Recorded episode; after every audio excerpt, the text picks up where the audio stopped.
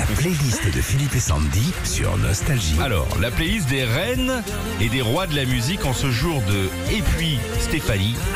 Vous allez peut-être tirer la fève, être le roi ou la reine comme certains chanteurs, la reine du disco Donna Summer.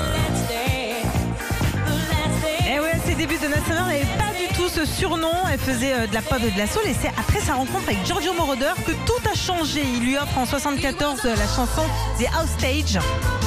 Gros carton. La reine du disco était née. Alors en reine et en roi, on a Elvis Presley.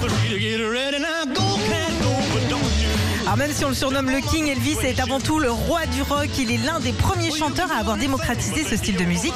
Et c'est en 54. Autre raison pour euh, laquelle on l'appelle le King, bah, c'est le chanteur qui a vendu le plus de disques de tous les temps. Aretha Franklin, la reine de la soul.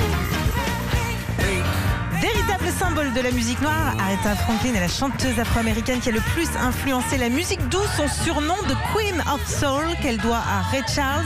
La reine de la soul vient même d'être désignée cette semaine plus grande chanteuse de tous les temps. La playlist des reines et des rois de la musique. Le roi de la funk. I feel good. James Brown. Près de 2000 chansons en 49 ans, c'est sûrement pour ça qu'on le surnomme depuis 1965.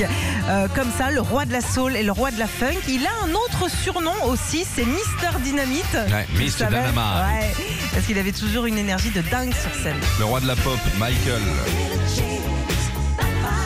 The King of Pop, c'est le surnom le plus connu de Michael. Il est et restera le roi tout simplement parce qu'il a battu tous les records dans sa carrière. Taille de concert, nombre de disques d'or, nombre d'albums vendus notamment pour Thriller ou Off the Wall.